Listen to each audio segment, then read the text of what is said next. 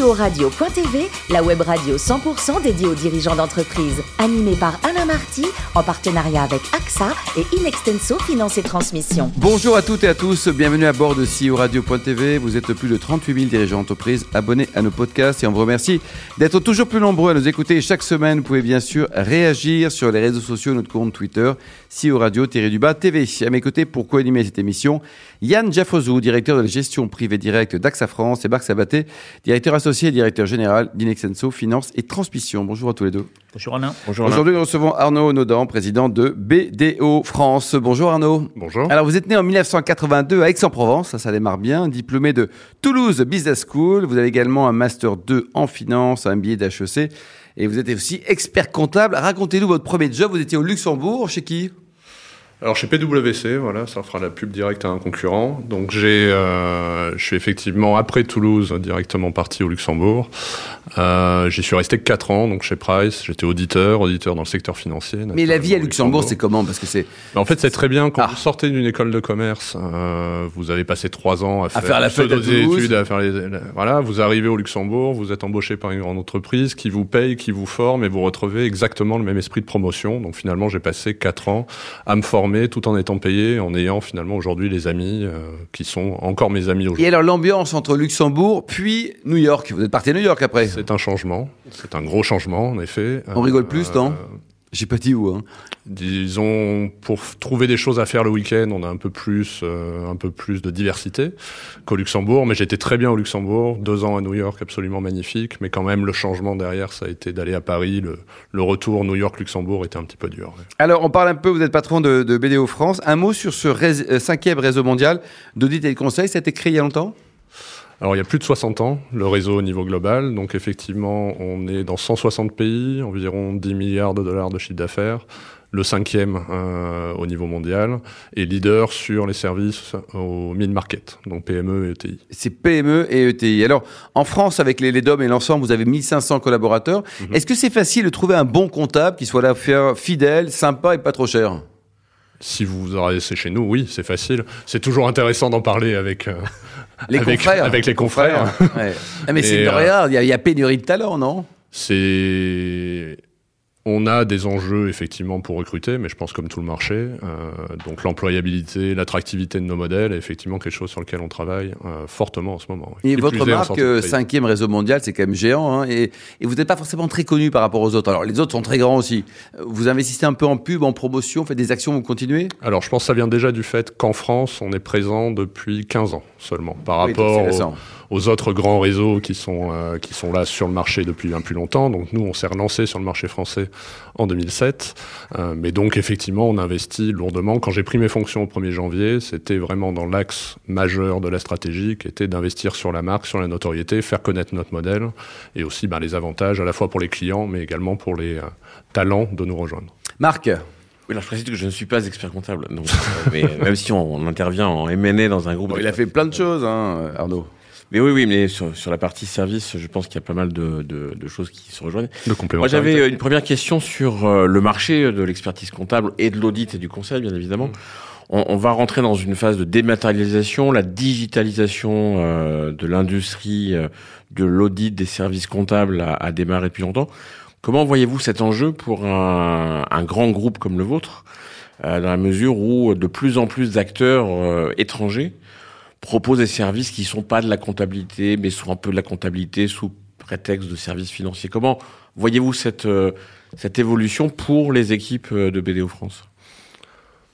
Alors, il y a effectivement des menaces. On voit arriver sur le marché des solutions euh, 100% digitales qui s'adressent à une certaine catégorie de notre clientèle existante et qui vendent voilà des services euh, faciles pour les dirigeants d'entreprise pour avoir une comptabilité, une liasse fiscale. Donc on voit des offres arriver et qui effectivement euh, qu'on regarde mais qui sont pas vraiment le cœur de notre. Mais ça c'est géré où là? C'est, Ils sont dans le fin fond de quel pays? Oh, vous en avez un peu partout, hein, mais bon, il y a des acteurs français qui sont très lourds, qui investissent beaucoup, américains, en Asie, mais je dirais on les on les regarde, mais c'est pas, on s'attend pas à une disruption de notre modèle par l'arrivée de ces nouvelles offres, car nous, ce qu'on propose, c'est avant tout un modèle pluridisciplinaire euh, où on va effectivement vendre des prestations d'expertise comptable, mais également d'expertise sociale. On a des avocats, euh, des consultants. Et donc la valeur ajoutée qu'on apporte à nos clients, c'est vraiment la capacité d'apporter une offre complète. Et donc c'est pour ça qu'on s'adresse à une catégorie d'entreprises bah, plus grandes qui peuvent effectivement avoir ce type d'enjeu et où nous, qui vont pouvoir bénéficier de notre proposition de valeur. Donc finalement, ces nouvelles offres qui arrivent s'adressent très souvent à des artisans, à des indépendants qui, qui répondent à un unique besoin, avoir une compliance fiscale e, et comptable. Donc vraiment la TPE. On n'est pas tellement et on n'est plus, on cherche vraiment à se développer sur ce secteur plutôt euh, PME, TI. Marc? Oui, vous évoquiez l'employabilité tout à l'heure euh, au démarrage. Euh, on, est sur une industrie qui emploie, euh, dont la ressource est humaine par définition, mhm. le capital est humain. c'est l'essentiel de la de la ressource de cette industrie d'audit, de conseil et de services. le Covid est passé par là, beaucoup de télétravail, une relation au bureau et aller au poste de travail qui a changé. Comment voyez-vous l'évolution de ce métier et de BDO en particulier? Euh, moins de gens, moins de bureaux, euh, plus de gens disséminés d'entreprise, euh, moins de monde c'est sûr que le Covid sur cette problématique a vraiment fait accélérer les choses. On a des collaborateurs qui se sont retrouvés du jour au lendemain à 100% en télétravail. Heureusement, on avait la technologie pour le faire et pour continuer à accompagner les clients. Mais on est sur des métiers où on demande quand même un engagement de nos collaborateurs qui est assez mm. important. Donc c'est vrai qu'on a profité de cette phase pour, en sortie de crise, et qu'on espère aujourd'hui, avoir une nouvelle proposition pour les gens qu'on emploie. Et donc effectivement repenser complètement l'organisation du travail. Donc euh, on a élargi notre politique interne en termes de télétravail. Aujourd'hui, tous nos collaborateurs peuvent faire trois jours de télétravail, mais voire même plus en fonction des cas. Donc on n'a pas pris une... ça peut fonctionner avec un 100% de télétravail? Ça peut. Il y a certains collaborateurs qui nous le demandent. On essaie vraiment de faire du cas par cas ça dépend des métiers, ça dépend des clients, mais on, est plus à vouloir, quand un collaborateur vient au bureau, ben, de repenser le parcours du collaborateur au bureau. Il vient pas pour se mettre derrière un ordinateur et produire euh, de l'information pour nos clients. S'il vient au bureau, c'est pour avoir des réunions hmm. avec euh, voilà son manager. Oh, la cafétéria, c'est pas mal un petit café aussi pour la cafétéria pour le lien, les, les, espaces détente. Aussi, parfois. Ils sont beaucoup chez le client, mais voilà, quand ils viennent au bureau, c'est soit pour rencontrer des clients, soit pour rencontrer d'autres personnes, donc ne pas être derrière un, écran. Donc on a complètement euh, travaillé, enfin refondu nos agencements pendant l'été et, euh, et, pour faire voilà les bureaux, les bureaux de demain où vraiment quand ils viennent, c'est une nouvelle proposition. Il y a des baby, des flippers, tout ça ou pas trop? Exactement. Ouais. Et 1500 collaborateurs, euh, répartition homme-femme, femme-homme? Ah, on est très bons élèves. On est très bons élèves. 55% de femmes.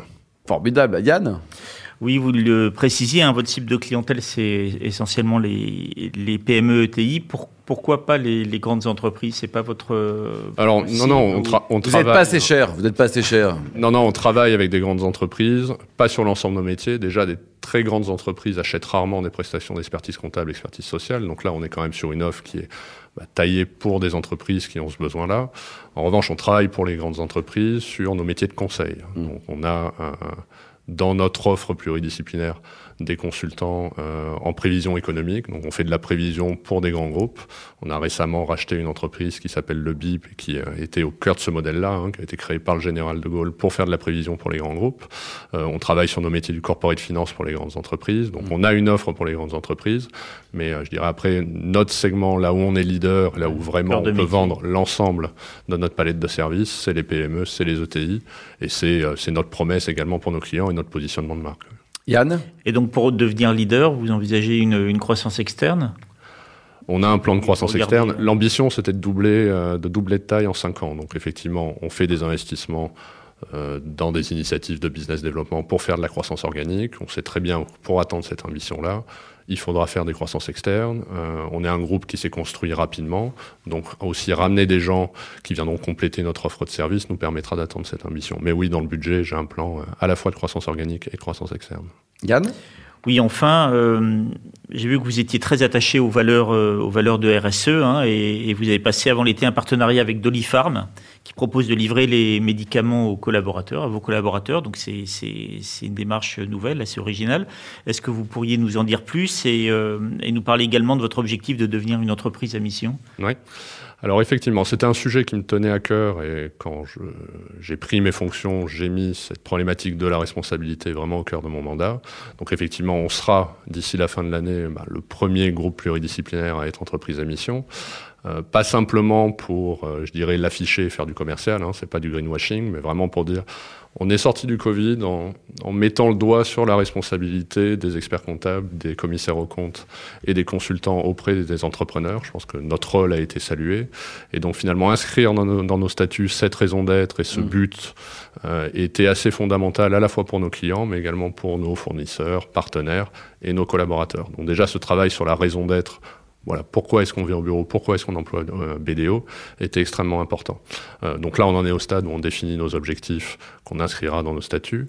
Euh, et donc le partenariat d'Olifarm faisait partie d'un de nos objectifs euh, dans le cadre de l'entreprise à mission, qui était ben, de s'engager pour la santé de nos collaborateurs. Et donc effectivement, ce service, c'est une start-up qui va à la fois effectivement mettre à la disposition de nos collaborateurs une plateforme euh, de livraison de médicaments dans les bureaux. Combien de fois euh, je suis allé chez le médecin et puis euh, j'ai pas eu le temps d'aller à la pharmacie, mon ordonnance est restée dans mon dans mon portefeuille et donc je me suis dit ben, finalement ça marchera pour moi donc peut-être aussi. Non mais c'est bien pour la sécu baisser le trou c'est bien.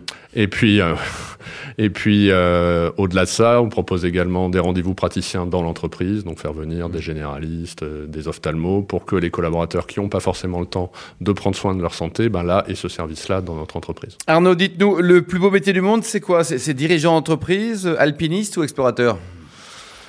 Euh, je dirais dirigeant d'entreprise, c'est quand même une expérience assez euh, assez unique et euh, sans dire que c'est le plus beau métier du monde, je dirais je suis très satisfait de le faire. Après effectivement, quand j'étais enfant, je pensais peut-être pas à diriger un groupe d'expertise comptable, de conseil et d'audit et donc effectivement alpiniste, ça aurait été euh, certainement si j'avais pas dû faire ça, une bonne option.